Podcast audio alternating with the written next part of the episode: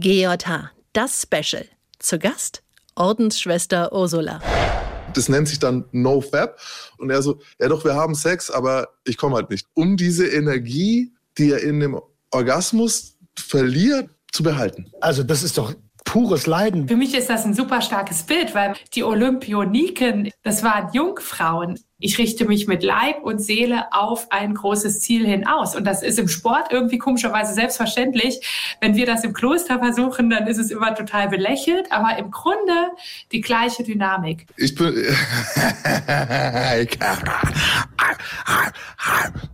Auf geht's, Dominikaner. Ich weiß richtig Bescheid. Sehr Hallo. Hallo. Ich wurde von der Ordensschwester angeknurrt gerade. Ja, aber wie? ey? Auf geht's. Der Gangster, der Junkie und die Hure. Ein Podcast von SWR3. Einen wunderschönen guten Tag und herzlich willkommen zu einer neuen Episode der Gangster, der Junkie und die Hure. Ich freue mich riesig, dass ihr wieder eingeschaltet habt. Max und Tara mit am Start. Hallo. Hallo. Hallo. Wir haben heute eine ganz besondere Situation und zwar haben wir noch einen Special Guest. Schwester Ursula Hertewig ist am Start und zwar von den Dominikanern. Yes. Ähm, warum stotter ich hier so? Ich habe es zweimal falsch gesagt bisher. Entschuldigung dafür. Hallo Schwester Ursula, schön, dass du da bist. Hallo, lieber Roman. Danke für die Einladung. Magst du dich ganz kurz vorstellen? Wie alt bist du? Wo kommst du her? Lass uns langsam starten. Ja, also ich bin Schwester Ursula, bin 46 Jahre alt und lebe jetzt seit 16 Jahren in der Gemeinschaft der Arenberger Dominikanerinnen. Sehr glücklich. Ich lebe tatsächlich nach den Gelübden Armut, Keuschheit und Gehorsam und verfolge euren Podcast schon länger mit großem Interesse. Du hast dich als Reaktion auf unsere Wollust-Episoden gemeldet. Da dachten wir, da gehen wir mal direkt drauf ein, weil du ja auch in einer Welt unterwegs bist, die jetzt nicht so Mainstream ist, genauso wie wir das ja waren. In der letzten Folge, wo es um Keuschheit ging, bin ich etwas angetriggert worden, als du gesagt hast, oh, das kann man ja gar nicht leben und so. Und demnach müsste ich ja irgendwie tot sein und habe gedacht, oh komm, da hat's mich gekitzelt.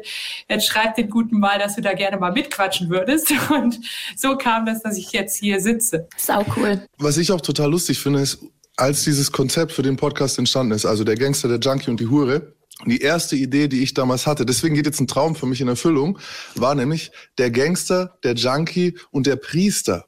Stimmt. So, so ich, Ah. Tara war da schon im Boot, der Roma noch nicht. Und da war das so die Idee irgendwie, dass wir vielleicht noch jemanden mit reinnehmen, der auch aus so einer extremen Randgruppe eben kommt. Und jetzt haben wir dich da. Also sehr, sehr schön. Das habe ich auch irgendwie gemerkt, dass es cool sein könnte, mit euch zu plaudern. Du bist jetzt schon gleich eingestiegen mit dem Ordensgelöbnis. Ich hatte in meinem Kopf, dass es Ehelosigkeit, also dass es Armut, Ehelosigkeit und Gehorsam ist. Du hast jetzt äh, Keuschheit gesagt. Mhm. Äh, Wie ist es, wenn man den Profess heißt es, glaube ich, wenn man sein Ordensgelöbnis ablegt? Was genau unterschreibt man dann sozusagen? Worauf lasse ich mich ein? Also das, was wir leben, ist tatsächlich Jungfräulichkeit oder Keuschheit. Wobei ich ehrlich gesagt selber sagen muss, dass ich mit beiden Begriffen auch von meiner Prägung her große Schwierigkeiten habe und das auch früher total für mich abgelehnt habe. Aber seit ich irgendwie gespürt habe, was dahinter liegt, bin ich sehr überzeugt davon, dass das eigentlich für jedes Leben von Bedeutung ist, auch wenn ihr mich jetzt wahrscheinlich gleich auslacht. Aber so fremd, wie man das vielleicht meinen könnte, ist es einem glücklichen Leben eben nicht. Also eins verspreche ich dir, wir lachen dich Niemand. sicher nicht aus. Ja. Nein, das aber wir man wird gerne. oft ausgedacht. Aber Ja, wir ja auch, wir kennen das ja auch. Also mit diese Vorurteile und Auslachen und so sind halt immer Ja, eben. Die Extremen. Was steckt dahinter, wenn du sagst Ehelosigkeit? Weil ich glaube, ich habe bei den Dominikanern gelesen, dass ihr Ehe vollziehen dürft. Mm, Nein, also das auf jeden Fall nicht. Also wir im Kloster leben alle ehelos, wir sind alle nicht verheiratet, aber es gibt erweiterte Lebensformen, wo auch Familien oder Eheleute Mitglieder sein können. Vielleicht hast du das gelesen und das gibt es tatsächlich bei Dominikanern, aber auch bei anderen Orten. Wahrscheinlich war es das. Ich habe auf Wikipedia mal geschaut. Was sind denn überhaupt die Dominikaner? Nicht, dass ich dich als äh, karibische Schwester vorstelle. Ähm, Für dich, wenn du jetzt uns dann ansiehst oder auch unseren Podcast anhörst. Ich meine, wir haben so ziemlich überall, zumindest auf diese drei Dinge, die du in deinem Ordensgelöbnis genannt hast, die haben wir genau anders gesehen. Also Genau. anstatt Armut äh, wollte ich unbedingt reich sein. Anstatt Genau. äh, ehelos oder keusch zu sein, wollte ich mit so vielen Frauen schlafen wie irgendwie möglich. Und äh, Gehorsam wollte ich ganz sicher nicht sein. Vor allem nicht, ich, ich glaube, der Gehorsam bei euch bezieht sich ja tatsächlich auch auf das Ordenshaus, auf den Konvent, in dem ihr lebt. Und das, genau, also auf die Gemeinschaft, ja. Auf genau. Und auf. Gott hin natürlich. Okay. Ja, das sind ja Also, alles drei Sachen, die uns sehr, sehr schwer f- fielen und vielleicht tatsächlich auch noch fallen. Also genau das war das Ding, wo ich gedacht habe, wie krass nah diese Wünsche und Sehnsüchte beieinander liegen und wie krass unterschiedlich die Antwort ausfallen kann. Das finde ich eigentlich das Verrückte an der Sache. Diese Sehnsucht nach Leben und nach Selbstbestimmung und nach Reichsein, die habe ich ja ganz genauso. Und das ist so das, was mich am meisten eigentlich berührt hat, dass ich für mich einfach eine andere Antwort gefunden habe, nicht mehr und nicht weniger. Ich wollte gleich mal sagen, ähm, ich hatte ja schon in meiner Kindheit auch Begegnungen mit Schwestern. Also ich bin christlich aufgewachsen und ich habe damals einen Kindergartenbesuch tatsächlich von einer Schwester geführt. Und die ist dann auch irgendwann weggezogen in ein Kloster. Wir haben auch heute noch Kontakt zu der, deswegen Oh, habe ich da schon ein paar Berührungspunkte. Wollen wir alle mal unsere Berührungspunkte sagen? Wie ist es denn beim Roman? Ich bin evangelisch getauft. Da gibt's eine Story von meiner Ma. Anscheinend hat der Priester, Pastor? Ja. ähm, der hat ihr Kinderlein Comet gesagt und ich habe mich angesprochen gefühlt und bin wohl auf ihn zugerannt Sehr süß. und habe mich dann freudestrahlend taufen lassen. Schön. Als Cool. Kind weißt du natürlich nicht, was du da machst. Ne? Und ich bin in einem evangelischen Krankenhaus geboren. Ich auch übrigens. Bei mir, ich bin auch getauft und evangelisch. Ich habe sogar eine Konfirmation gemacht, aber ich hatte gar keine Verbindung dazu. Ich konnte mir darunter gar nichts vorstellen und habe erst in Haft Leute wahrgenommen, die für mich Glauben gelebt haben. Also ich habe das dort gesehen und, und zwar, und das habe ich schon ein paar Mal auch erzählt, mit den Ehrenamtlichen, die da reingehen. Äh, Ordensschwestern, da waren aber auch tatsächlich ähm, Leute, die nicht in, wie sagt man, in dem Im Gewand? Habit. im Habit, Im nicht Habit, in Habit ja, ja. gekommen sind. Und ich habe mich damals gewundert, warum die kommen. Ich Mhm. so, wieso macht ihr das? Wieso fahrt ihr irgendwie eineinhalb Stunden dorthin, um Leute zu besuchen, dann den ganzen Tag dort zu verbringen, auf eigene Kosten oder wie auch immer? Und eigentlich, warum so? Und am Anfang war ich da sehr, sehr misstrauisch und bin in diese Gruppen, also es gibt ja auch Bibelgruppen und sowas, nur gegangen, weil ich aus der Zelle raus wollte. Hm. Da war 24, äh, 23 Stunden Einschluss in Stadelheim und das war eine zusätzliche Stunde einmal die Woche, in der ich irgendwo hin konnte zum Beispiel. Und das Witzige ist, dass besonders zwei Frauen, die Schwester Angelika und die Conny, heute noch mit mir Kontakt haben. Das heißt also, die haben tatsächlich meine gesamte Haftzeit, erst Stadelheim dann und dann noch Straubing, die ganze Zeit irgendwie immer wieder Kontakt gehalten, mal einen Brief geschrieben, äh, mich mal besucht. Und das, obwohl ich absolut unzugänglich geblieben bin, wenn es um Gott ging. Ich habe mich dann mal segnen lassen von ihnen zwischenrein, habe mal sie beten lassen für mich. Ich weiß heute noch, wie sich das anfühlt, wenn die mir dann so auf die Stirn gelangt haben am Schluss und so. Aber ich habe nicht aufgemacht. Und das fand ich beeindruckend. Also Vielleicht für den Hörer an der Stelle einmal kurz zur Erklärung. Sonst reden wir, glaube ich, nicht ganz so viel durcheinander. Wir treffen uns heute das erste Mal digital aufgrund der Konstellation. Und bitte nicht wundern, wenn es so ein kleines bisschen durcheinanderer ist als sonst. Lass uns doch vielleicht noch ein kleines bisschen weiter in der Biografie bleiben, bevor wir dich mit unseren Fragen zuhageln. Wie bist du aufgewachsen? Also ich bin sehr, sehr geborgen groß geworden. Meine Eltern waren katholisch. Die waren aber nicht so übergriffig oder haben uns da nichts reingedrückt und haben schon Wert drauf gelegt, dass wir gemeinsam sonntags in die Kirche gegangen sind. Aber das Witzige ist eigentlich so, dass meine älteste Schwester, die ist halt so aus Pflichtbewusstsein mitgegangen. Meine mittlere Schwester konnte da nie viel mit anfangen und bei mir hat es halt irgendwie voll gezündet von Kindheit an. Und bei meiner Erstkommunion tatsächlich habe ich so eine ganz berührende Erfahrung gemacht mit Gott, meine ich. Da gab es so ein Aufblitzen, wo ich auf einmal extrem glücklich war, von jetzt auf gleich. Das war für mich irgendwie so ein Ding, boah, da muss es diesen Gott geben und der meint dich und der macht dich irgendwo glücklich. Also ich als Kind habe immer gedacht, oh, der sagt dir jetzt, wo der Hammer hängt und so geht das mit dem Leben und so nicht. Das kam natürlich nie und in meiner ganzen Jugendzeit hat mich diese Suche nach ihm einfach wahnsinnig geprägt. Ich habe viel Jugendarbeit gemacht. Ich bin nach Taizé gefahren. Da kamen Jugendliche aus der ganzen Welt zusammen. Das ist in Frankreich, ne? Genau, genau. Da waren wir mal von der Schule her. Da war ich in jeder freien Minute eigentlich, so zwischen 17 und 25. Das war ja ganz wichtig für mich. Aber danach kamen natürlich die Krisen wie bei jedem Menschen auch. Es kamen ganz, ganz viele Zweifel und es gab auch mal Zeiten, wo mein Glaube gefühlt irgendwo weg war. Aber ich habe mir das immer wieder zurückerkämpft. Ich finde es ganz interessant, wie du sagst, ähm, du hattest Kontakt schon als kleines Kind und für dich war das schön. Ich mhm. zum Beispiel ähm, empfand dieses in die Kirche gehen und bla bla immer als Pflichtprogramm und als negativ. Meine eigene Schwester auch. Also ich weiß das noch als Kind. Ich kann da auch ja nichts dafür. Also so, ich denke, ich bin mit zwei Schwestern groß geworden. Für die beiden spielt das lange nicht die Rolle wie für mich. Und ich hätte mich 24 Stunden in der Kirche aufhalten können. Es hat mich immer ganz viel angezogen. Und ich habe mich immer gewundert, dass meine eigene Schwester sich immer so gelangweilt hat. Und ich habe Liturgie geliebt, ich habe die Gottesdienste geliebt, ich habe das echt abgefeiert. Und es war irgendwie meine Form, mich auszudrücken. Und dafür kann ich ja nichts. Habe ich auch nicht ausgesucht, dass das bei mir so war und bei meiner Schwester anders. Nee, das ist ja eigentlich schön, dass Genau. es bei dir so war. Genau, Ja. das hat eingeschlagen, ja. Lag das an der Geborgenheit, die du als Kind dort gefühlt hast? Oder war das das fröhliche Singen und, und lag es an dem Programm oder lag das an dem Gesamtfeeling? Was, was war es genau? Die Kombination. Also ich fand die Musik toll. Dann hatte ich einen fantastischen Priester in meiner Jugend, der sehr intellektuell war. Ich weiß auch, dass seine Predigten mich immer ins Nachdenken gebracht hat. Und was ich immer schon geliebt habe, war, dass in der Kirche eben ganz unterschiedliche Menschen Raum hatten. Also unsere Pfarrgemeinde, die war richtig, richtig bunt mit alten und jungen und komischen Leuten und verrückten Leuten und die waren alle integriert. Und das hat mich total inspiriert. Das fand ich super. Da ist ja das für mich irgendwie Leben. Ich kann das gut nachvollziehen, dieses in einer Gemeinschaft sein, in einer Gruppe sein. Das hatte ich ja auch schon mal in einem Podcast in einer Folge gesagt, dass das ja auch mein Beweggrund war, Prostituierte zu werden, weil ich dachte, dass ja wir Prostituierten alle in einer Gruppe, in einer Gemeinschaft zusammenhalten und sowas. Dabei war das ja nur der Schein. Aber bei dir ist es ja die Wirklichkeit. Das wäre jetzt die nächste Frage. Ist es so? Weil wir alle sind ja eigentlich von unseren Randgruppen auf eine gewisse Art enttäuscht worden.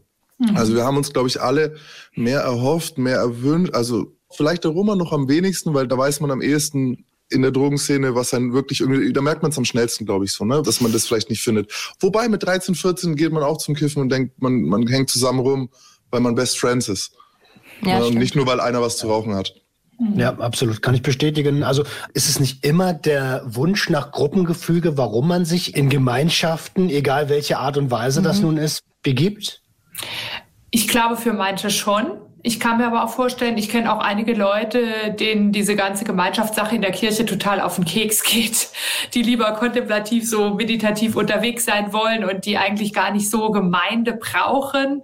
Aber bei mir war das auf jeden Fall so, dass ich das total ansprechend fand, wenn unterschiedlichste Menschen wertschätzend und würdigend miteinander umgehen und integriert sind. Und das merke ich auch, dass das ein Teil von mir ist. Wahrscheinlich habe ich mich deshalb auch für den Podcast so begeistert, weil ich das immer absolut toll finde. Und zur Frage, ob ich in meiner Randgruppe enttäuscht worden bin, ich kann sagen persönlich nicht, weil ich Gemeinde tatsächlich so positiv erfahren habe und auch jetzt meine Gemeinschaft, äh, in der ich lebe mit äh, über 80 Schwestern, die sehr unterschiedlich sind, als unheimlich stützend erfahre und Gibt es eigentlich auch Streit zwischen euch Schwestern? Nein, nie. Nein, Quatsch. Nein, also, boah, wir fetzen uns extrem. Ja. Du musst dir einfach vorstellen, wir leben im Arenberg mit 45 Schwestern. Ja, eben Altersdurchschnitt 45 Frauen. Ja, ja. Die alle keusch sind. Gott. Ja, Gott. und das ist nicht das größte Problem, das kann ich ja, genau, sagen, äh, die alle eine Geschichte haben, die alle Wunden haben, die alle unterschiedlichen Ticks haben, die sehr tough sind, die manchmal total verhuscht sind. Da gibt's manchmal richtig Zoff. Allein das Thema Corona, wir haben hier Impfgegnerin im Konvent und so, wow, da geht einem der Hut hoch. Aber tatsächlich, was ich schön finde, wir sind aber auch in der Lage, drüber zu reden und uns wieder zu versöhnen. Also ich will überhaupt kein Leben führen, wo man sich nicht streitet, weil ich Streit etwas sehr Wertvolles empfinde und das kann man Gehört sehr, dazu. Ja, wichtig, echt. Mhm. Gibt es da dann eine Mediatorin oder so? Oder klären das tatsächlich dann die Schwestern einfach untereinander? Wir haben wirklich tatsächlich so, dass wir dann echt miteinander ins Gespräch gehen und wir wollen ja nicht irgendwo im Streit bleiben. Und dann dauert es manchmal eine Woche oder zwei und dann sagen wir, hör mal, das, damit kann ich überhaupt nicht umgehen und können wir da nochmal drauf schauen. Und da gibt es eigentlich schon eine ganz gute Kultur, vor allen Dingen unter uns jüngeren Schwestern, weil wir einfach merken, wir wollen so nicht leben oder wir wollen nicht im Streit bleiben. Wie alt ist die jüngste Schwester? Wie alt ist die älteste Schwester? Die beiden jüngsten Schwestern sind äh, 29 Jahre alt und die älteste Schwester ist 102 Jahre und wow. spielt in Oberhausen noch die Orgel. Die ist eine total coole Sucke auch. Ja, ja, ja, die sind echt süß. Schön. Einmal ganz kurz für mich persönlich. Wo ist der Unterschied zwischen einer Nonne und einer Schwester? Nonnen sind die Ordensfrauen, die quasi nie vor die Tür gehen. Also zum Beispiel wir Ordensschwestern haben Schulen, wir haben jetzt hier unser Gästehaus in Kloster Arenberg, Altenheime und ähm, soziale Werke, während die Nonnen sich tatsächlich rein dem Gebet widmen. Die gehen aber in der Regel nicht vor die Tür, bleiben in ihrem Kloster und beten noch viel mehr als wir. Und das ist so ein bisschen der Unterschied. Wir sind so die in der freien Wildbahn und die anderen sind eher in ihren Klöstern. Ich habe mich ein bisschen informiert. Du hattest sogar einen Lehrstuhl. Lehrstuhl nicht. Ich hab, genau, ich war Dozentin an der Universität des Saarlandes. Ich habe Pharmazie studiert, war Apothekerin, habe danach promoviert und habe nach meiner Promotion eine Dozentinnenstelle für Ernährungslehre bekommen und habe noch ein bisschen weiter an der Uni geforscht, war dann aber noch ein paar Jahre in der Apotheke, bevor ich ins Kloster gegangen bin. Und dann steige ich gleich hart ein. Ist Pharmazie nicht was, wo so wirklich naturwissenschaftlich gelehrt wird, vielleicht irgendwie Biologie? Chemie und dann der Wechsel zum Glauben an Gott so, ist es nicht, ich will jetzt nicht sagen ein Widerspruch, aber also es ist doch spannend. Hm. Für mich war es gar kein Widerspruch, weil ich auf der einen Seite immer schon leidenschaftliche Naturwissenschaftlerin war, also Chemie und Biologie begeistert mich bis heute total. Aber der Glaube an Gott war für mich auch immer eine ganz wichtige Größe. Und für mich war es auch immer extrem wichtig, dass mein Glaube vernünftig ist. Deshalb habe ich vielleicht auch mein Leben lang immer so viel gezweifelt, weil ich immer tiefer einsteigen wollte, nach der Wahrheit gesucht habe. Aber Naturwissenschaft und Glaube zu vermischen, wäre eine ganz große Katastrophe. Also ich kann Gott nicht beweisen, naturwissenschaftlich ganz klar. Und alle, die das versuchen, sind irgendwie äh, ein bisschen schief gewickelt. Schwester Ursula, jetzt muss ich noch mal echt, ich habe mir vorgenommen, wirklich nicht zu kritisch irgendwie jetzt da hier, weil es so ein Riesenthema ist und wir sind jetzt nicht hier, um ja. die katholische Kirche zu kritisieren. Nee. Aber wenn man sagt, ja, okay, das, was am Ende rauskommt und ich gucke mir die Dominikaner an, also gegen die Frauen kann man nichts sagen, mhm. ihr habt ja wirklich äh, gerade Bibliotheken und so sind die Dominikanerinnen bekannt dafür, die best schöne geführt zu haben und sich darum gekümmert mhm. zu haben. Bei den Männern fällt mir aber leider Torquemada ein, bei den Männern fällt mhm. mir leider der Hexenhammer ein und dass die mhm. Tara früher aufgrund des Hexenhammers verbrannt worden wäre. Ich wahrscheinlich auch. Und, und du gleich mit, weil ja. du viel über Heilkräuter weißt. Du ja. hast sogar Bücher und so.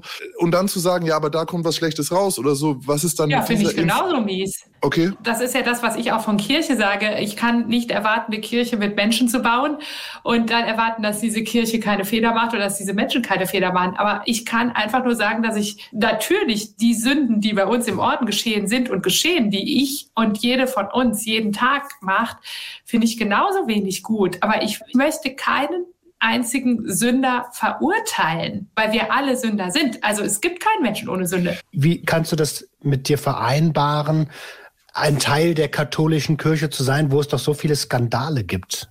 Das fällt mir tatsächlich ganz schwer. Ich muss mal sagen, diese Skandale finde ich noch nicht mal das Tragische, aber das Vertuschen finde ich das Tragische. Das ist eine Wirklichkeit, mit der ich mich in den letzten Jahren so schwer getan habe. Es ist nicht selbstverständlich, dass ich heute hier noch als Ordensfrau sitze. dass es für mich schon manchmal so einen Punkt gab, wo ich gesagt habe, ey Leute, geht's eigentlich noch?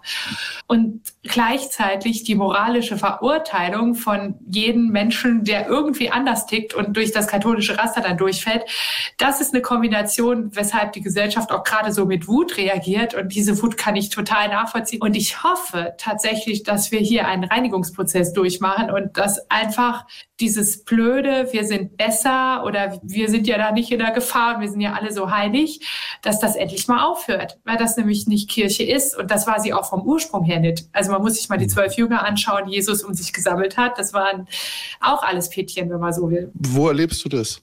Weil ich gleichzeitig mit Menschen rede, die sich in dieser Kirche nicht mehr zu Hause fühlen, weil sie sich moralisch nicht genügend finden oder selber ausgestoßen werden oder irgendeine Lebensform führen, die hier nicht reinpasst. Und ich dann gleichzeitig erlebe, was äh, hinter verschlossenen Türen passiert ist, das lässt mich einfach kochen und macht mich wirklich zornig. Ich kenne aber auch, dass ich genauso positive Erfahrungen gemacht habe oder was du erzählst von den Schwestern, die da einfach in den Knast kommen und so. Das sind die Menschen, mit denen ich Tag für Tag kirchlicherseits unterwegs bin, wo ich spüre, es gibt diese Kraft, die wirklich heilen kann und einen kann und wo ich mich frage, wie soll denn diese Kraft in der Welt fließen, wenn wir das nicht versuchen? Das ist genau diese Ambivalenz, die ich der Kirche gegenüber habe. Ich sehe die Kirche als Notwendigkeit an. Es braucht eine Institution. Aber so wie das in den letzten Jahrzehnten ging, geht es für mich definitiv nicht weiter und wir müssen erstmal alles ans Licht bringen. Und zur vollständigen Wahrheit gehört natürlich auch, dass ganz viel Gutes, welcher Glaube auch immer, ja. passiert. Und zwar nimmt die Kirche dem Staat auch eine Menge Arbeit ab, was der Staat gar nicht so hinbekommt. Ich sage nur Jugendförderung. Da darf man auch schon dankbar sein. Für mich als jemand, der den Glauben verloren hat oder ich würde mich als Atheist bezeichnen, ist das natürlich auch immer irgendwie mit einem Hintergedanken verbunden. Hol sie dir, wenn sie jung sind. Aus Marketing-Sicht, korrigiere mich, wenn es falsch ist. Und trotzdem ist es was Gutes, gesamtgesellschaftlich, weil unser Staat das ja nicht hinbekommt. Also ich sage jetzt mal ein Beispiel. Ähm, wir haben ja auch Schwestern in Bolivien und da habe ich zum Beispiel gerade die katholische Kirche als sehr dienend erlebt, wo ich wirklich gemerkt habe, da braucht es keine Gegenleistungen. Die Kinder bekommen bei uns einfach jeden Tag ein Mittagessen. Die Schwestern sind zu Corona-Zeiten in die Gebiete gefahren, wo die Leute einfach verhungert werden, weil keiner da war. Also da merke ich, da wollen wir auch nicht, dass irgendjemand katholisch wird, sich taufen lässt oder sonst was. Da wollen wir einfach Leben retten. Da merke ich tatsächlich, das ist absichtslos. Es gibt aber auch so evangelikale Strömungen, die ganz klar sagen, hallo, wenn du dich hier taufen lässt, darfst du bei uns nicht in die Schule gehen. Und sowas kotzt mich echt an. Das muss ich wirklich sagen. Das ist für mich dann auch wieder missbräuchlich. So sehr ich von der Wertigkeit unserer Botschaft überzeugt bin, so schlimm finde ich es, Menschen irgendwo da rein zu zwingen, wo sie nachher doch nicht zu Hause sind. Das ist für mich auch nicht der Job, den die Kirche zu tun hat. Ich bin immer noch nicht ganz. Also ich finde dich als Person sehr, sehr, sehr angenehm. Und für mich ist es ein bisschen komisch, weil ich arbeite ja tatsächlich mittlerweile zwischen den Welten, so als Brückenbauer zwischen noch aktiven Gangstern und auf der anderen Seite aber auch mal äh, mit dem Staat in irgendeiner Maßnahme so. Und wenn mir jetzt aber zum Beispiel, wenn ich einen Hells Angel hier habe äh, aus dem Rockerclub und der sagt mir, naja gut, du, äh, wir machen ja auch gute Sachen und es hat auch das und das und das, aber irgendwie, ich muss dich messen an dem Schlimmsten, was dein Bruder tut. So, mhm. Es ist nämlich eine freiwillig gewählte Zugehörigkeit.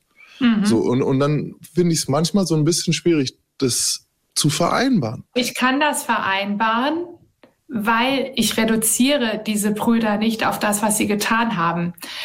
Und ich will jetzt keinen Täter schützen oder um Gottes Willen, ich, ich hadere da extrem mit. Aber ich sehe immer auch die Menschen und die menschliche Fehlbarkeit, was wir eben gesagt haben, jeder Mensch ist zu allem fähig. Und wenn ich nur mit dem Finger auf andere zeige und sage, ja, das würde ich nie, dann werde ich einem Menschen nicht gerecht. Und das gilt für mich, für meine kirchlichen Brüder und Schwestern, für mich selber und für jeden draußen, dass ich Menschen anders anschauen möchte und nicht, boah, du bist nur Sünde, du bist nur böse, du bist ein Monster. Das stimmt nicht. Du hast ja schon gesagt, die Institution muss aufräumen, um es nicht schlimmer zu machen, sondern zu lindern und zu heilen und zu helfen, wo sie kann und eben auf keinen Fall zu vertuschen. Auf dem Weg sind wir gerade leider noch sehr am Anfang. Aber ich halte diesen Weg nicht nur für möglich, sondern ich bin davon überzeugt, dass wir den gehen werden. Und das gilt nicht nur für die Institution Kirche, sondern auch für jeden Sportverein und für jede, alle Institutionen müssen dafür sorgen, dass die Menschen in ihrer Mitte geschützt werden. Und dahinter geht für mich auch kein Schritt zurück. Also zu sagen, das, was zu schlimm ist, was ich nicht ertragen kann, blende ich einfach aus. Das funktioniert einfach nicht mehr. Und da merke ich, dass gesellschaftlich ja schon wahnsinnig viel ins Rollen gekommen ist. Und momentan habe ich den Eindruck, unsere Institution Kirche ist noch immer total traumatisiert von dem, was da möglich war. Und das ist halt manchmal leider wie in einer Familie, wo es Missbrauch gibt, wo es zu schlimm ist, um es wahrhaben zu wollen. Und im Moment sind wir wirklich leider immer noch in der Situation zu merken, ja, und so schlimm war das. Und damit müssen wir umgehen. Und da dürfen wir nicht mal die Augen verschließen. Und das tut extrem weh. Und das ist halt echt ein schwerer Weg. Aber den haben wir zu gehen. Und du hast trotzdem gerade was super, super Schönes gesagt, nämlich du bist nicht dies, du bist nicht das, du bist nicht Dings. Und genauso nehme ich es auch gerade wahr. Gesamtgesellschaftlich, sogar weltweit, sind wir gerade auf einem viel humanitäreren und entstigmatisierenden Weg. Und das empfinde genau. ich persönlich als sehr bereichernd, weil wir halt nicht mehr dieses Damoklesschwert über den Menschen haben. Du bist, was mhm. du tust, sondern ey, du hast vielleicht mal was Dummes in deinem Leben gemacht, aber daraus kannst du lernen. Das ist viel fördernder genau. für Wachstum. Genau so ist es auch. Ähm, weil du jetzt gerade gesagt hast, dass es nicht eine Selbstverständlichkeit ist, dass du noch da sitzt, wo du jetzt sitzt und noch das Habit trägst, dann frage ich mich so ein bisschen, weil als ich mich abgewendet habe von dem, wo ich ja mein, meinen kleinen Eid abgelegt habe, nach gewissen Regeln zu leben, einen gewissen Kodex einzuhalten. Äh, einer davon war nicht auszusagen, dafür war ich dann zehn Jahre gesessen, obwohl ich hätte viel weniger kriegen können. Also ich habe auch einen hohen Preis Toll. dafür bezahlt. Und das hast du ja auch. Du hast ja ein wirkliches Ordensgelöbnis abgelegt mit diesem Profess. Das heißt, du hast gewissen Regeln zugestimmt. Vielleicht kannst du die mal sagen und uns danach noch sagen, ob man da einfach dann auch wieder rausgehen kann, ob man so einen Eid, so ein Versprechen rückgängig machen kann überhaupt. Das ist ganz klar, das kann ich zuerst sagen. Also äh, das ist ja genau, wie du jede Ehe scheiden kannst. Also unser Ordensgelöbnis ist ja noch nicht mal ein Sakrament in der Kirche, es ist ein Versprechen, nicht mehr und nicht weniger. Und ein Versprechen kann ich jederzeit auch widerrufen, wenn ich jetzt merken würde, ich kann diesen Weg nicht in Treue gehen. Also, ganz kurz, was ähm, ist ein Sakrament? In der katholischen Kirche gibt es ein Sakrament, da glauben wir, dass das eine ganz große Bindekraft von Gott her hat. Also beispielsweise die Erstkommunion ist ein Sakrament oder Firmung oder Taufe. Die Priesterweihe beispielsweise ist ein Sakrament und die Ehe. Und wir im Orden haben kein Sakrament, sondern einfach wir versprechen öffentlich diese Gelübde, Armut, Ehelosigkeit oder Keuschheit und Gehorsam. Das sind die drei Versprechen, die wir in die Hände der Priorin, also unserer Chefin, ablegen und die wir versprechen, ein Leben lang zu leben.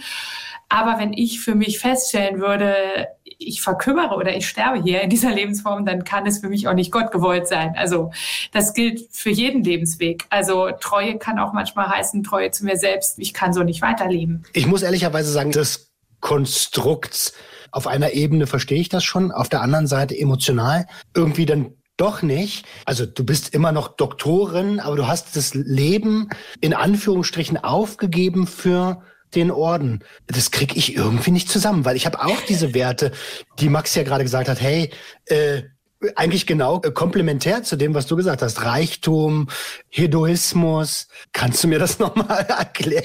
Warum? Der Witz ist, ich kann das auch gar nicht erklären. Nein, also womit man es vielleicht vergleichen kann. Ich hatte einen Arbeitskollege, der war Kettenraucher und hat in jeder Fastenzeit sich vorgenommen, aufzuhören zu rauchen und hat jedes Mal in der zweiten Woche kapituliert. Jedes Mal. Und es geht eigentlich sechs Wochen und wir haben überall gelacht darüber und so. Ja, dann hat er sich irgendwann verliebt und seine Freundin hat gesagt, ja, Rauchen geht bei mir gar nicht. Und er war in einem Tag Nichtraucher.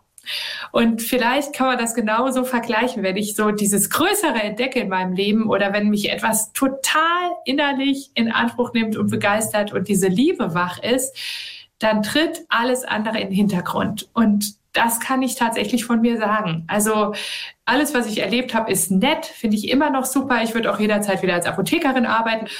Ich kann es auch nicht mehr erklären, als dass ich mich irgendwo verknallt habe in die Gemeinschaft und dann äh, gemerkt habe, das könnte meine Lebensform werden. Im Prinzip haben wir ja eigentlich dasselbe gemacht. Also wir haben ja auch ein Stück weit von unserem Leben aufgeben müssen, um Gangster, Hure oder Junkie zu sein. Mhm, Weil für uns diese Dinge mehr gewogen haben mhm. als die anderen Dinge. Sehr ähnlich auch, ja. Und tatsächlich kann ich die Argumentation komplett nachvollziehen. Also ich habe das ja im Podcast schon des Öfteren gesagt, bedingungslose Liebe war oder ist mein Weg aus meinem alten Leben heraus. Ne? Mhm. Und das verstehe ich dann wiederum sehr, sehr gut. Die Frage bleibt trotzdem für mich immer noch so ein bisschen, warum dann Kirche? Ne? Also das eine verstehe ich immer noch selber zu sagen, okay, hey, mit Liebe komme ich weiter oder mit dem Glauben vielleicht und so. Aber die Institution Kirche bleibt trotzdem schwierig für mich zum Beispiel.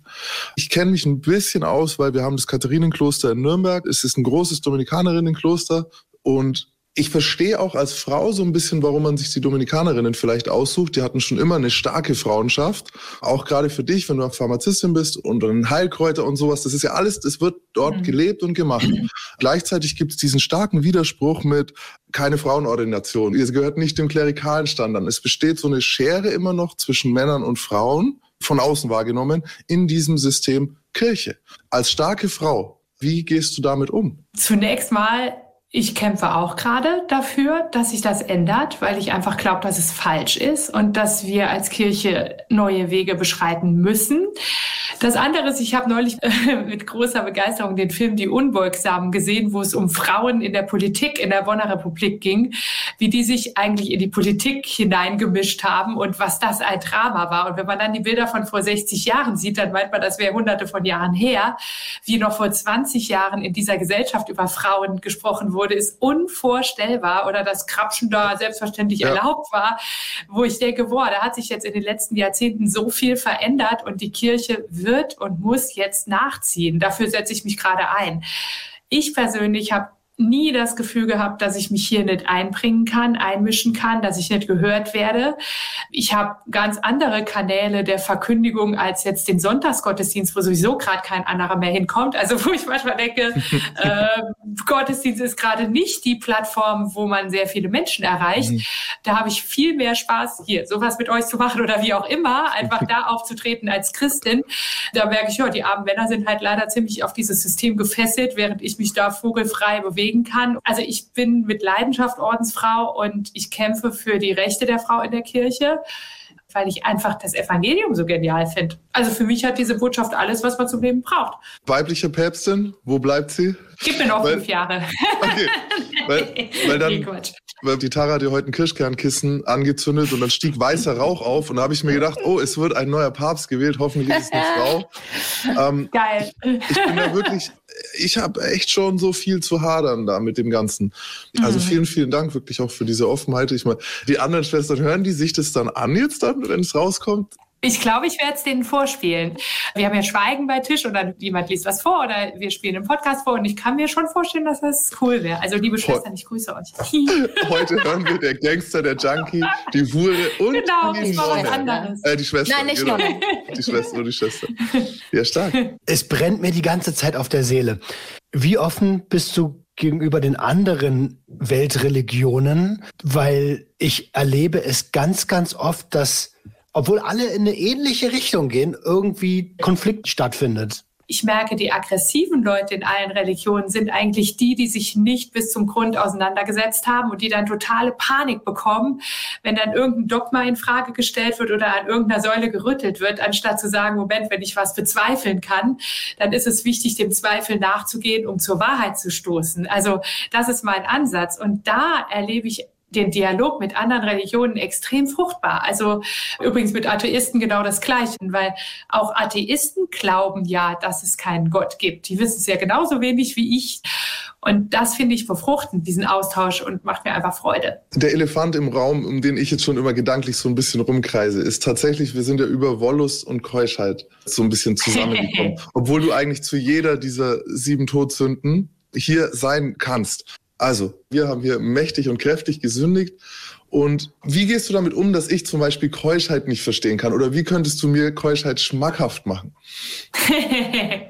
Also erstmal, ich würde von niemandem anderen verlangen, ähm, keusch zu leben. Das finde ich eigentlich ähm, total lächerlich. Und ich möchte auch mal ein bisschen mit dem Thema Sünde aufräumen, weil die Todsünden sind eigentlich entstanden aus den sieben Lastern. Also lange bevor man von Todsünden gesprochen hat, hat man von Lastern gesprochen und nicht in dem Sinne, äh, ich versündige mich gegen eine Instanz, sondern ich komme in ein Fahrwasser im Leben hinein, was mich nicht glücklich macht. Die Wüstenväter haben davon beispielsweise schon gesprochen im dritten Jahrhundert, die als Einsiedler in die Wüste gezogen sind. Die haben gespürt, es gibt Tendenzen im Herzen, die mich eigentlich vom Weg des Lebens abbringen, in den Abgrund führen und dazu führen, dass ich nicht befreit und glücklich leben kann. Und da wurden dann leider in späteren Jahrhunderten sieben Todsünden draus gemacht, was ich eigentlich total dämlich finde. Jetzt zum Beispiel sowas wie Trägheit oder so, man spürt selber, es tut einem einfach nicht gut. Oder Habgier macht einfach niemals glücklich. Ich bin immer der Verlierer. Und deshalb bin ich eigentlich die, die am Ende die Rechnung bezahlt und nicht irgendwie so ein Gott, der dann sagt, boah, du bist so schlecht. Im Gegenteil. Also da wehre ich mich immer dagegen, gegen so ein Denken. Was Keuschheit angeht, dieses Wort kommt im Lateinischen und Französischen vom Thema conscious. Also das bedeutet Mitwissende. Ich weiß, was ich tue. Und niemand, das hat mal ein Theologe gesagt, niemand wird keusch geboren. Jedes Kind ist ganz klar extrem davon abhängig, dass unmittelbar Bedürfnisse befriedigt werden, sofort. Aber im Laufe einer Lebensgeschichte macht ein Mensch ja hoffentlich irgendwann eine Reifungsgeschichte durch und weiß, wann zum Beispiel ich anfange, einen anderen Menschen auszubeuten, zu gebrauchen für mich, zu missbrauchen. Das ist so das Gegenteil für mich, äh, wo ich quasi einen anderen Menschen benötige, um meine Bedürfnisse zu befriedigen. Letztlich kann das aber kein anderer Mensch. Kein anderer Mensch kann mich so glücklich machen, wie ich es gerne wäre. Immer ist was Unerfülltes im Herzen, immer ist eine unerfüllte Sehnsucht da. Das ist ja eigentlich auch der Grund für Sucht und Gier und alles. Es reicht nie, was wir Menschen uns geben können. Und im Grunde ist meine Lebensform ein Eingeständnis, dass ich weder von mir noch vom anderen Menschen erwarten kann, mich so glücklich zu machen, wie ich es nur von Gott her empfangen kann. Also ich lasse diesen Offenstand bewusst stehen. Wenn du sagst, ja, man braucht jemand anderes dazu, aber wie ist es denn zum Beispiel bei der Selbstbefriedigung? Also da benutze ich ja keinen anderen. Eben, genau. Wieso ist es dasselbe? Nee, ich meine nur, ich benutze keinen anderen, aber macht es sich wirklich glücklich? Also das ist so ein Ding, das geht für mich für alles. So, äh, Aber muss alles unbedingt super glücklich sein und super Ding? Kann man nicht auch mal einfach was machen, weil es sich gut anfühlt? Und kann man auch, natürlich. Dass ich zehn Minuten rumgebracht habe, okay, okay, drei Minuten, tut mir leid, so, ja.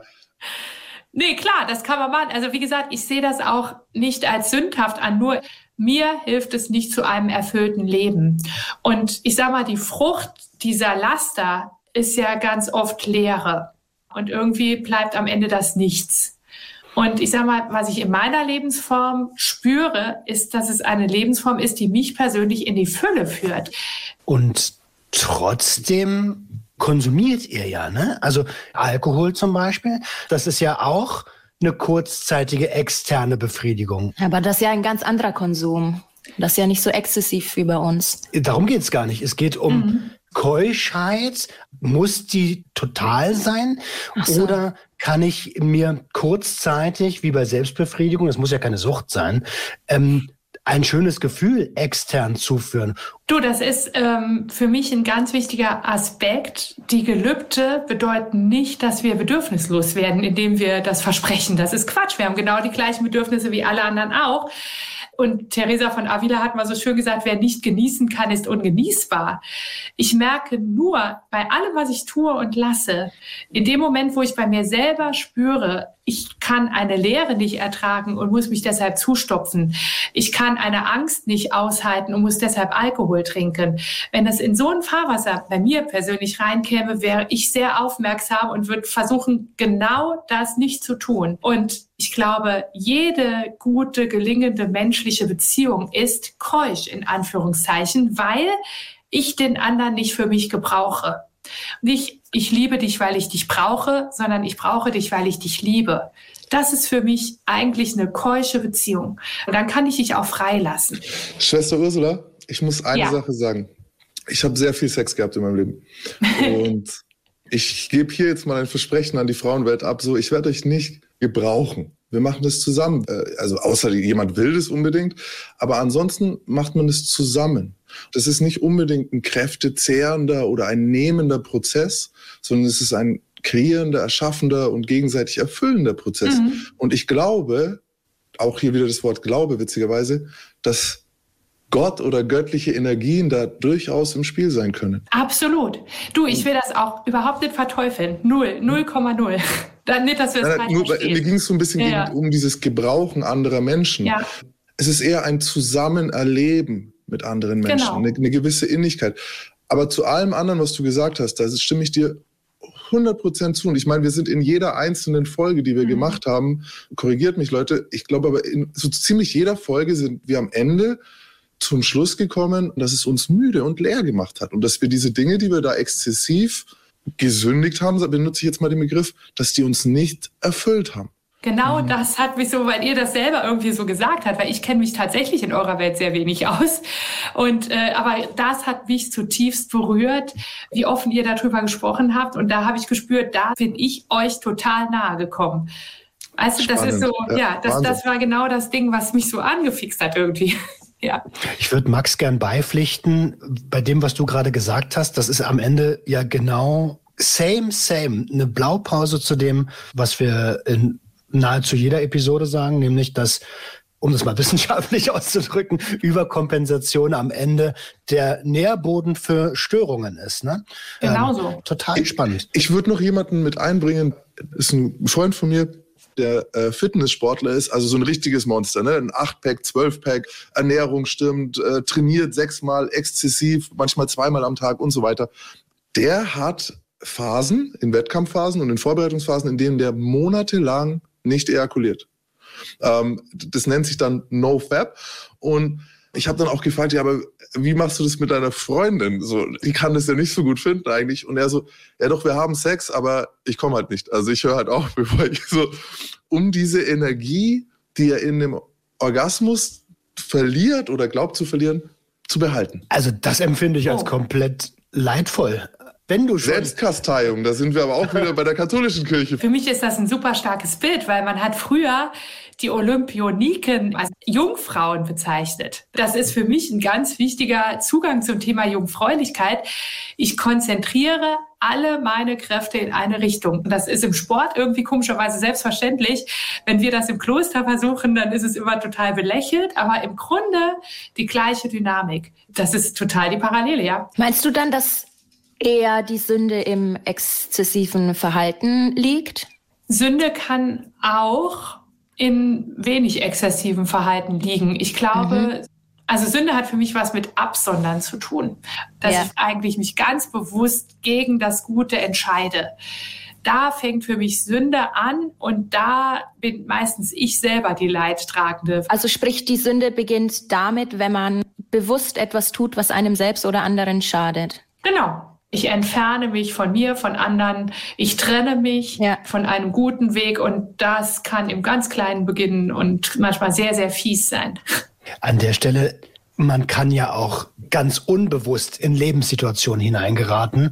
Beispiel bei mir selbst. Ich bin in einer Familie aufgewachsen, wo schwere Substanzgebrauchsstörungen eine Rolle gespielt haben, schon immer. Und das nicht umgehen können mit Emotionen als Nachkriegstraumata. Trotzdem glaube ich, dass irgendwann ist ja ähm, eine Art Bewusstsein doch da und irgendwann merkt man schon, dass man sich selbst, also was heißt Mann, Mann ist so ein Verpisserwort. Irgendwann habe ich schon selbst für mich festgestellt, dass der Weg, den ich eingeschlagen habe, mir nicht gut tut. Du, ich glaube, in dem Moment, wo ich erkennen darf, ich bin auf einem Weg, der irgendwo ins Nichts führt und ich dann den auf Deutsch gesagt Arsch in der Hose habe, umzukehren und zu sagen, nee, Moment mal, warum soll ich denn jetzt hier bleiben, nur weil ich das von mir gewöhnt bin, dass ich so bin?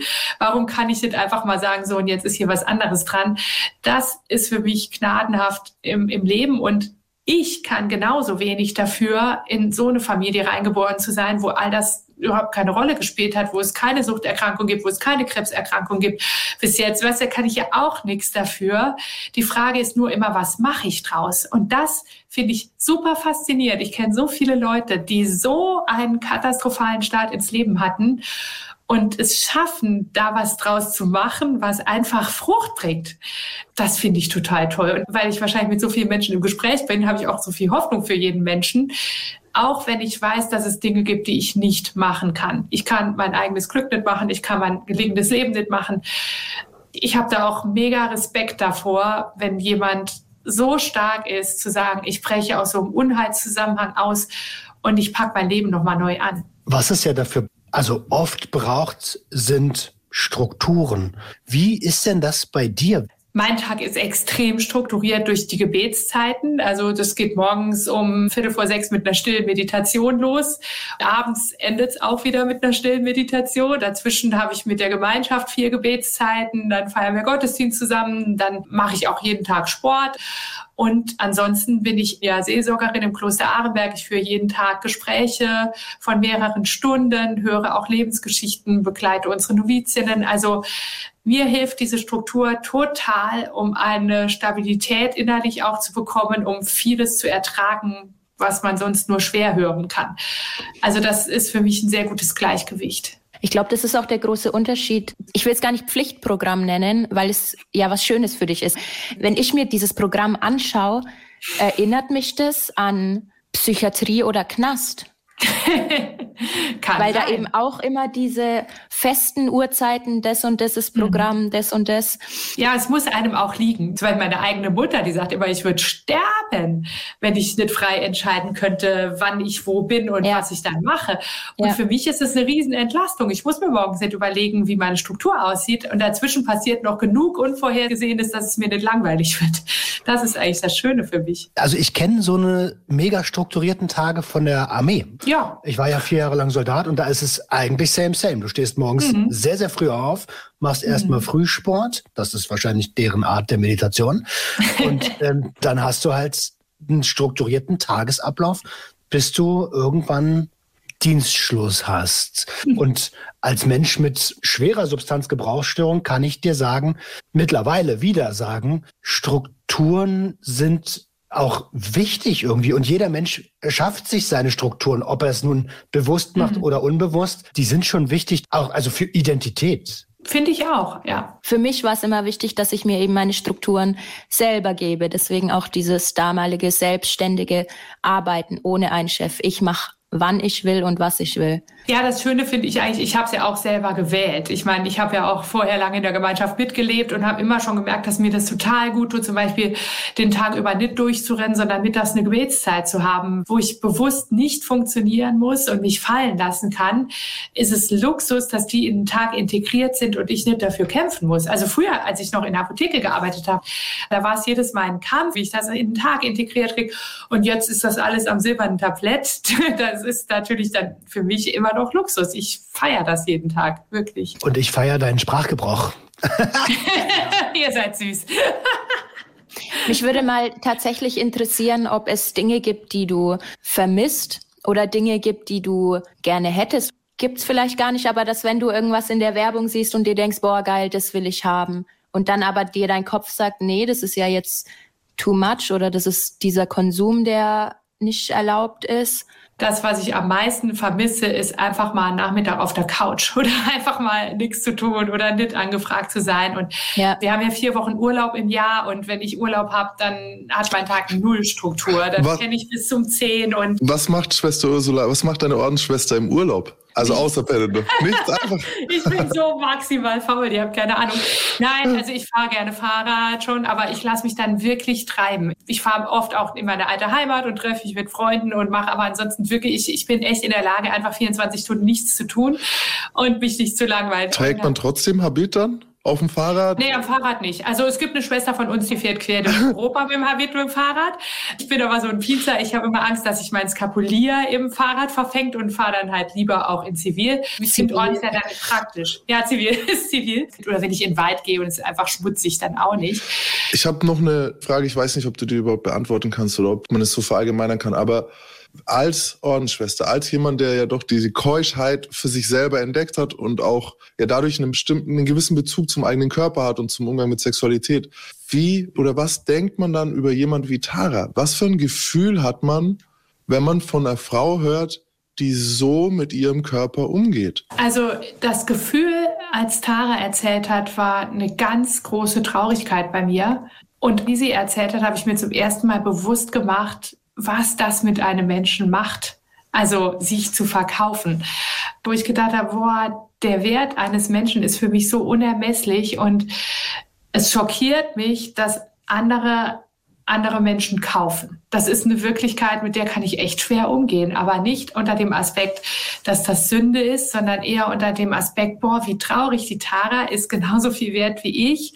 Die Tara hat genauso ein Recht auf körperliche Unversehrtheit wie ich, nicht missbraucht zu werden und ich finde es einfach mega berührend, wie Tara dann zum Beispiel erzählt hat, dass sie aus dieser Szene rauskam in dem Moment, wo sie sich verliebt hat. Also wo sie geliebt wurde und geliebt hat und gespürt hat, so jetzt geht das nicht mehr das war für mich richtig erlösend, das zu hören, wow, der Schritt raus war eigentlich ein Schritt der Liebe. Für mich gibt es da nichts zu verurteilen oder moralisch zu bewerten.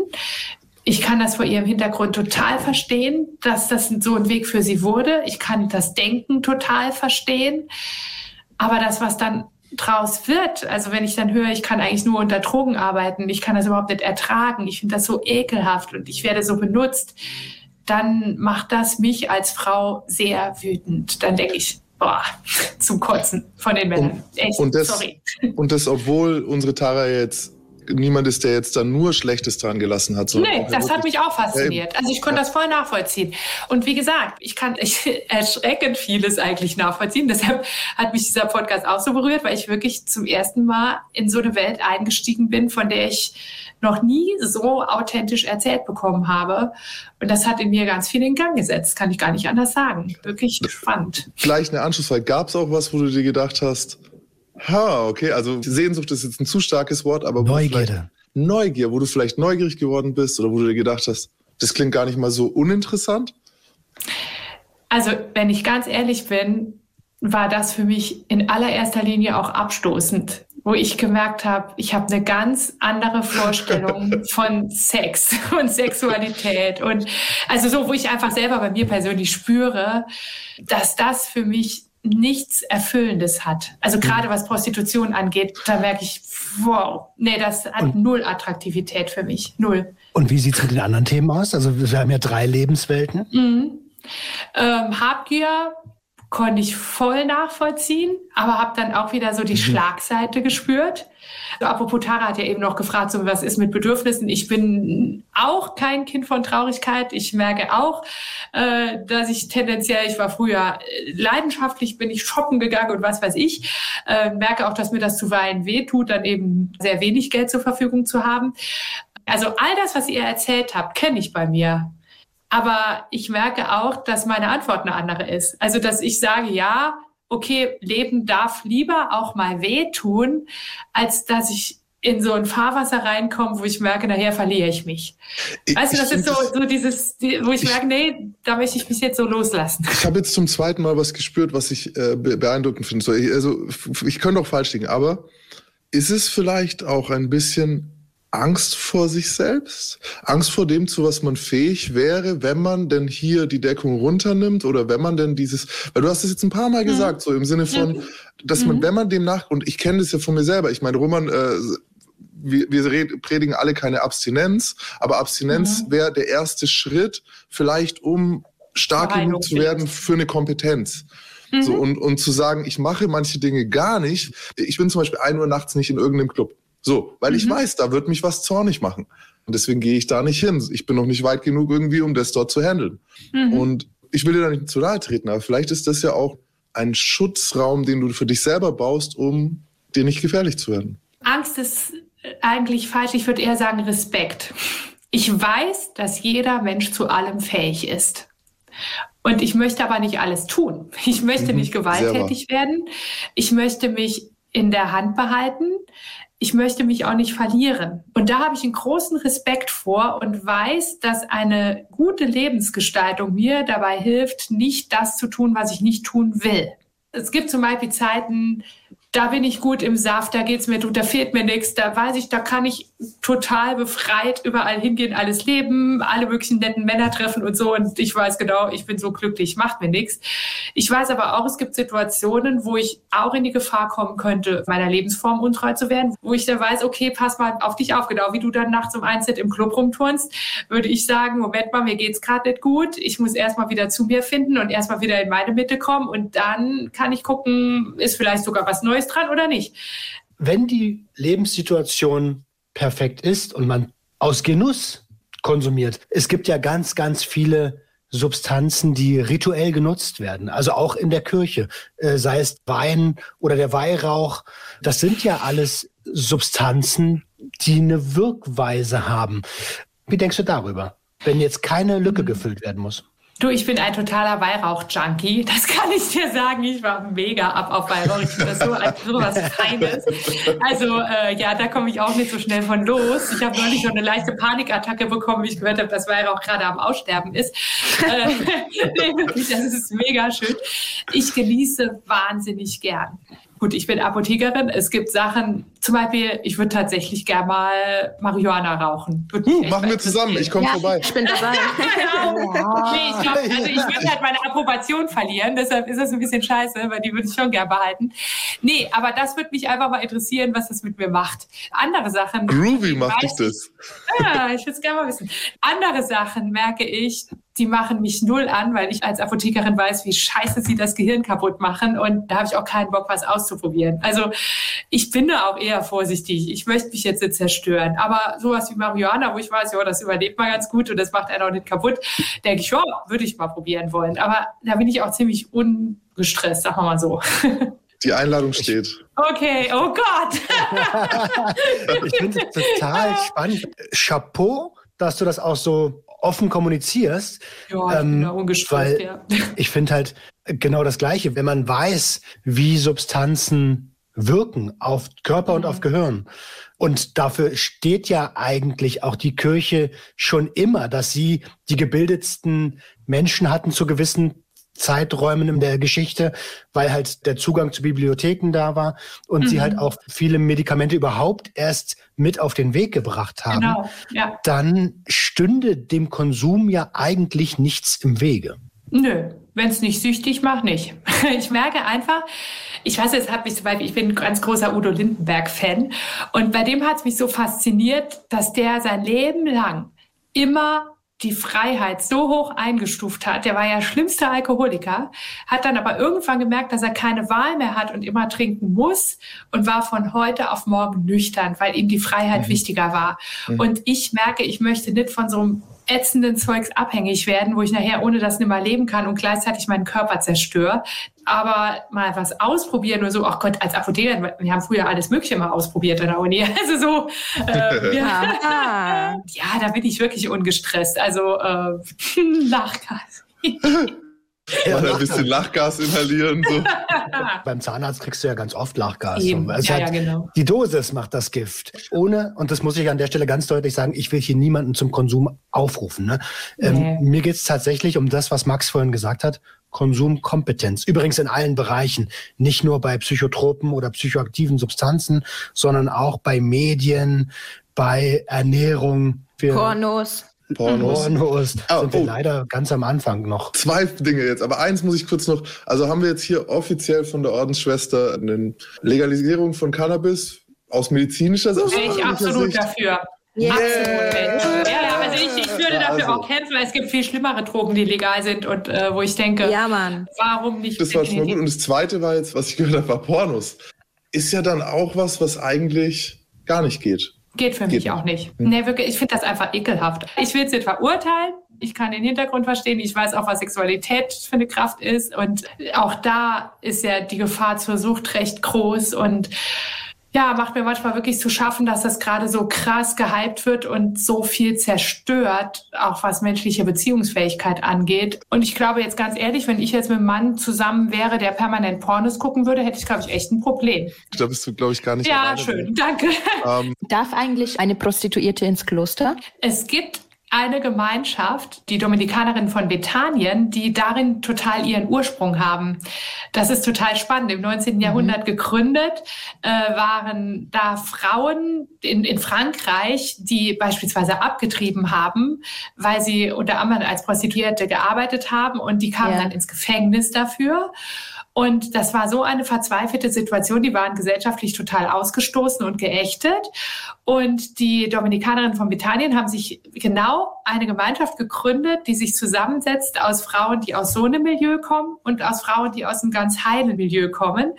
keine dieser Frauen weiß, ob ihre Mitschwester Prostituierte war oder ob sie keine Prostituierte war. Das ist das Gründungscharisma dieser Gemeinschaft und das funktioniert bis heute. Ist ein Beispiel. Es gibt aber ganz viele andere Wege auch. Ich habe da irgendwie schon im Kopf, dass da besonders früher dann so der Begriff der gefallenen Frau, die dann teilweise von der Familie hingeschickt wurde, teilweise selber freiwillig ins Kloster gegangen ist, um eben einen neuen Lebensabschnitt zu beginnen. Und als äh, dover Typ, der ich bin, irgendwie kommt mir das dann so fast schon wieder ein bisschen sexy vor. Und wenn ich jetzt ich google jetzt mal hier nebenher Nonne und das erste, was kommt, ist, ich, ich, irgendwie werde ich jetzt schüchtern, ein sexy Nonnenkostüm. Wie, wie, ich glaube, hilf mir auch dieses, dieses Zusammenspiel aus Religion und Sexualität, dass das noch verbotener ist, ja, und noch verruchter und noch crazy. Ja, dieses ultimative Verbot. Ja. Also die Frage ist ganz einfach. Tragt ihr Reizwäsche unter den Habits? Wenn man Nonne googelt, dann kommt als ersten Ja, natürlich. Aber nur bei dir. Du musst das gleich mal machen. Ist mein Google so versaut? Aber nein, nein, nein, nein, das ist trotzdem wirklich eine Frage. Aus den Lebensbereichen, aus denen wir kommen, ist es super interessant, weil wer sich überhaupt nicht mit Glauben auseinandersetzt, der wird sicherlich als erstes Pornos im Kopf haben, wenn er Nonnen googelt. So. Erteil mir die Absolution. Vielleicht wegen der. Ich habe nicht Nonne im Kopf. Ja, du bist ja auch kein wir Mann. sind auch Frauen. Hm, das ja, ist der Unterschied. Hm, Na gut. Finde den Fehler. Nein, nee, aber ohne Scheiß. Männer sind schrecklich, echt. Also ich persönlich nicht. Ich weiß aber auch nicht, okay. was meine Mitschwestern tragen. Aber Dann ich lügt Google. ich habe das auch vorher nicht getragen. Nein, also was ich halt schon irgendwie irre finde, ist tatsächlich die Tatsache, so dass das solche Fantasien auslöst. Ja. Aber ich meine, das ist natürlich immer der Reiz des Verbotenen, was ja viel, viel spannender ist. Und deshalb wird auf uns ja jede Menge total bescheuertes Zeugs projiziert. Das finde ich auch ziemlich ätzend. Also muss ich ganz ehrlich sagen, kaum ein Mensch kann sich vorstellen, dass man diese Lebensform einfach freiwillig wählt, um darin glücklich zu werden. Also das ist einfach erfüllendes, gelingendes Leben sein kann, ohne dass ich eine sexuelle Beziehung zu einem anderen Menschen habe. Also auch in einer Zeit, wo ja alles erlaubt ist, wo über alles gesprochen werden kann, wo eine wahnsinnige Toleranz herrscht, merke ich ganz oft, dass unsere Lebensform ja total belächelt wird. So, die hat ja keine Alternative, die hat keinen abbekommen. Und das sind natürlich die Dinger, mit denen wir eigentlich fast immer umzugehen haben, wenn wir mit anderen Menschen ins Gespräch kommen, die nicht aus dieser Welt sind, äh, die, die quasi nicht aus der katholischen Blase kommen. So.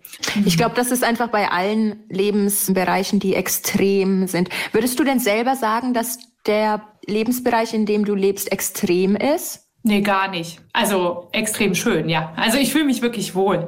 Aber also zum Beispiel der Schritt ins Kloster war für mich persönlich gar nicht extrem, sondern ein ganz organisches Weitergehen auf einem Weg, der in meiner Kindheit begonnen hat, wo ich dann irgendwie ja. gespürt habe, ich tue jetzt das, was mir wirklich heilig und wichtig ist. Und wenn es sich extrem anfühlen würde, wäre es wahrscheinlich nicht mein Weg. Und das kann ja schon mal sein, dass jemand nach einer krassen Erfahrung sowas wählt, aber das ist sehr, sehr, sehr selten. Also organisch hineinwachsen würde ich mit unterschreiben, aber auch aus der Intention der Suche, so wie du es ja mhm. beschrieben hast, wie du mhm. dazu gekommen bist.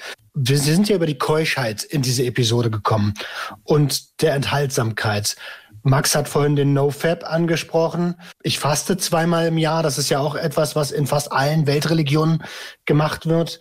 Und ich war super fasziniert von dem Punkt, dass du gesagt hast, wie wir meditieren morgens. Ich habe tatsächlich mit dem Gedanken gespielt, in ein Kloster zu gehen im Schwarzwald äh, und da einen Meditationsmonat zu machen. Es ist ein asiatisches Kloster von Zen-Mönchen und da kann man sich mhm. als Retreat äh, rein kaufen. Also wie stehst du dazu? Ich mache das auch diese Stille brauche ich ganz dringend. Das war zum Beispiel auch ein Aspekt, warum ich mich für das Kloster entschieden habe, weil ich da gemerkt habe, das ist mir so wichtig, das möchte ich pflegen und das tut mir gut. Wir gehen jedes Jahr zehn Tage ganz in die Stille, wo wir kein Wort sprechen, wo wir nur in der Meditation sind den ganzen Tag. Das ist natürlich ziemlich anstrengend, aber auch gut. Und äh, wir haben auch im Leben die Möglichkeit, auch mal 30-tägige Exerzitien nennt sich das bei uns, einfach 30 Tage in die Stille zu gehen, sich begleiten zu lassen und wirklich nochmal in die Tiefe der Seele hinabzusteigen und mich wirklich ganz anschauen zu lassen von Gott her. Also das ist mir ganz wichtig in meiner Lebenskultur, das auch zu pflegen. Und das hilft mir auch tatsächlich, diese Fülle zu erfahren. Das brauche ich wie Wasser und Brot. Ich wollte es vorher kurz schon ansprechen. Eigentlich ist Kloster und Gefängnis sind natürlich Die Grundprämisse ist eine andere. Die Örtlichkeiten sind sehr ähnlich. Also viele Jugendgefängnisse, die heute noch genutzt werden, waren zuvor Klöster, zum Beispiel Kaisheim oder so. Auch die Zelle, nicht das Zimmer. Wir leben auch in Zellen. Ja, genau, genau, ihr lebt auch in Zellen. ja. ähm, dann der, dieser strukturierte Tagesablauf, der sich immer wiederholt, der eigentlich von nichts unterbrochen wird. Der Verzicht und so weiter. Ich habe viele von den Dingen auch ausprobiert, die du jetzt gesagt hast. Also ich habe auch NoFap Monate gemacht. Also ich bin immer gescheitert, weil ich dann halt irgendwann an Tag irgendwie 21, 22, 23 habe ich dann halt wie sagt man so, die Teenager, einen feuchten Traum gehabt, dann war es dann irgendwie vorbei, dann war meine ganze Energie wieder weg und ich habe mich nachts nicht wohlgefühlt. Und jetzt, weil du gerade das Schweigen gesagt hast, ich habe das tatsächlich auch probiert. Ich weiß noch, das erste Mal, als ich es gemacht habe, hatte ich zuvor etwas gesagt in meinem ganzen Geplapper, das ich gerne nicht gesagt hätte. Das mir den ganzen Abend wehgetan hat. Oh, ich kann euch sogar sagen, was das war. Da ging die Diskussion so, was wäre, wenn wir jetzt alle auf einer einsamen Insel stranden würden und so, wer, wer würde was machen? Und dann habe ich einfach so gesagt, so, ja, ich wäre der, der entscheidet, wen wir als erstes essen. Und das hat mir so danach leid getan, dass ich sowas mhm. gesagt habe, so irgendwie in diesem Moment, weil man hat ja auch dieses Image und baut sich das. Und zur Strafe habe ich mir dann Schweigen verordnet. Mhm. Und ah, jetzt habe ich voll weit ausgeholt, um zu meiner Frage eigentlich zu kommen. Bist du mal gescheitert in dieser Zeit am Schweigen? Weil für mich ist es sehr schwer, still zu sein. Und noch dazu im Gefängnis, wo keiner weiß, was du jetzt machst. Wieso antwortet er nicht, bis sich das rumgesprochen hat, dass du halt nicht mehr redest? Und ich weiß noch, an Tag zwei oder so bin ich dann mal unter der Dusche gewesen und einer kommt rein so, Servus, alles klar? Und ich so, ja, Servus, passt schon. Nein! Ich so, verdammt. So. Und ich habe mich so geärgert so und habe dann wieder von vorne angefangen und so. Bist du mal gescheitert beim Schweigen und was macht man dann? Du, der große Unterschied zwischen dem Schweigen im Gefängnis und unserem Schweigen ist, dass wir dafür in ein anderes Haus fahren, dass es in diesem Haus Stille gibt, dass wir eine Begleitung haben. Also wir schweigen übrigens tatsächlich den ganzen Tag, außer dass wir jeden Tag 15 Minuten Begleitgespräch haben, wo es mhm. mit einer Begleitung geht darum, was ist gerade innerlich los, wo möchte ich gerne hin, wo tut's gerade weh, auf welchen Grund bin ich gerade gekommen und wo wird's jetzt schwierig. Und diese Viertelstunde haben wir, aber ansonsten schweigen wir den ganzen Tag. Und ich bin noch nie nie deshalb gescheitert, obwohl ich schon wirklich in diesen Exerzitien mehrfach durch die Hölle gegangen bin und äh, muss ehrlich sagen, da kommt einfach alles hoch, was nicht angebunden ist.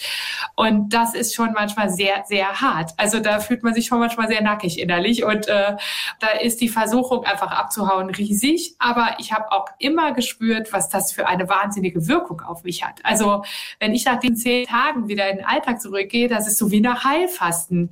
Da schmeckt alles intensiver was Roman sagt mit Drogen und so, ich glaube manchmal tatsächlich, dass es ähnliche Erfahrungen gibt, die uns da geschenkt werden, aber eben ohne Drogen, wo es wirklich plötzlich eine Klarheit gibt, wo es wirklich plötzlich ja, ein Licht gibt im eigenen Herzen, aber der Weg dahin ist manchmal sehr, sehr hart. Ich glaube, sowas kann man beim Sport manchmal erfahren, sowas kann man im Schweigen erfahren, aber der Rahmen ist so, dass es einem so leicht gemacht wird, da durchzugehen. Und das ist im Gefängnis natürlich total anders. Also da denkt jeder, der spinnt. Dachten alle, hatten auch recht. Sorry. Am Ende ist das wie Drogen nehmen. Ne? Also nur, dass der Mechanismus intern losgesetzt wird, statt extern. Und du wirst halt nicht manipuliert und nicht süchtig. Das ist auch nochmal ein Unterschied. Also ähm, es ist wie so inneres Muskeltraining, kann man sagen, um standzuhalten, um stark zu werden. Und Drogen machen ja doch eher den Körper teilweise kaputt, weil das so krass getriggert wird. Ich muss ein kleines bisschen ja. widersprechen, ohne disrespekten ja, ja. zu wollen. Es gibt natürlich auch Verhaltenssüchte. Es gibt sehr viele Menschen, die nach Sport abhängig sind. Natürlich, ähm, ja. Genau, aber die Potenz von externen Substanzen ist deutlich ist höher. Ist extrem höher. Genau, das Als meine ich. jemand, der beides erlebt hat, also sowohl bei einer Trance ähnliche Halluzinationen durch Meditation oder durch eine gewisse Art von Fasten oder durch LSD oder auch ein Runners High durch Joggen oder durch Kämpfen sehr weit über mein Limit mhm. hinausgehen oder eine Line Koks ziehen, kann ich doch sagen, dass es sich darin unterscheidet, wie man sich das High holt. Wenn ich nämlich mhm. mir das auf diese Art erarbeite, also durch einen Lauf und dann drüber hinausgehe, und ist es was anderes, als wenn ich mir eine Line mhm. lege, auch wenn es sich im Endeffekt sehr ähnlich anfühlt. Aber ich glaube, an dem einen kannst du tatsächlich mehr wachsen als Person als am anderen, weil du es dir halt erarbeitet hast. Allein schon dieses Prozess, dass du sagst, ich arbeite jetzt und dann passiert etwas, ist was anderes, mhm. als ich konsumiere jetzt und dann passiert etwas. Mhm. weißt du, wie ich meine, ja, Roman auch? Also, ich bin vollkommen bei dir. Den Fistbump mache ich gleich. Schwester Ursula, mhm. glaubst mhm. du an den Teufel? Nein. Ui. Ich glaube wirklich nicht als Person. an den Teufel. Ich glaube aber sehr wohl, dass es Gegenkräfte gibt. Ich bin mir aber auch nicht sicher, ob es eine Abwesenheit von Liebe ist, die teuflisch macht. Ob es nur null ist oder ob es minus eins ist, das weiß ich mhm. nicht. Mhm. Aber es gibt eine sehr gute Stelle, gibt dem Teufel keinen Raum. Und das mache ich. Mhm. Der kann mich mal, wenn es ihn gibt. Ich versuche das Gute zu suchen. Ich weiß aber sehr wohl, je mehr ich das versuche, umso stärker werden die Gegenkräfte. Und vielleicht braucht es die Gegenkräfte, um uns in Freiheit entscheiden zu können. Das gehört für mich nämlich unbedingt zum Menschsein dazu. Mhm. Also vielleicht braucht krass. es das Dunkle, damit ich weiß, wofür ich mich entscheiden kann. Sonst könnte ich mich ja gar nicht entscheiden. Insofern hätte der Teufel dann eine Funktion, ja genau, dann hätte der Teufel durchaus eine Funktion, das wäre aber auch die einzige, die ich ihm zugestehen würde. So. Würdest du es dann einfach anders betiteln, also nicht als Teufel? Ich finde es jetzt, ja, also ich muss sagen, ich finde das krass. Böse in der Welt, mhm. ja. Wie auch immer, ob es der Böse oder das Böse ist, weiß ich nicht. Aber es gibt dieses Lieblose, den Hass, diese Verachtung, das Demütigende. Und das sucht natürlich immer zu zerstören. Und das bläht sich unendlich auf. Aber es hat nur die Macht, die wir ihm geben. Und ich möchte ihm keine Macht geben. Ist das nicht mit allem so?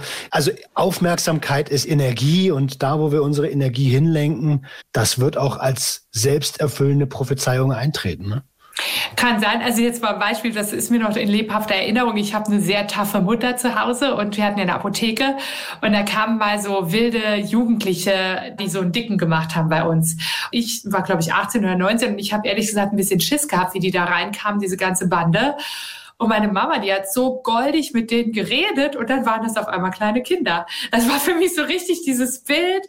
Oh Gott, die haben so böse gewirkt und meine Mutter direkt so ganz locker, keine Angst gehabt, hat denen noch irgendwie Traubenzucker gegeben. Das war total lustig. Und dann ist diese ganze Blase zusammengeplatzt und die waren auf einmal ganz normale Jungs. Liebe allerdings, finde ich, hat Macht. Und die ist stark. Auch positive und negative Gefühle haben ja Macht. Wie mhm. gehst du denn mit schlechten Phasen in deinem Leben um? Die habe ich natürlich auch. Die sind auch im Kloster manchmal sehr heftig, weil wir wenig Möglichkeiten zur Flucht haben. Also ich kann jetzt nicht mal gerade in die Kneipe gehen und mich mit Freunden treffen oder so. Das muss man manchmal einfach auch aushalten.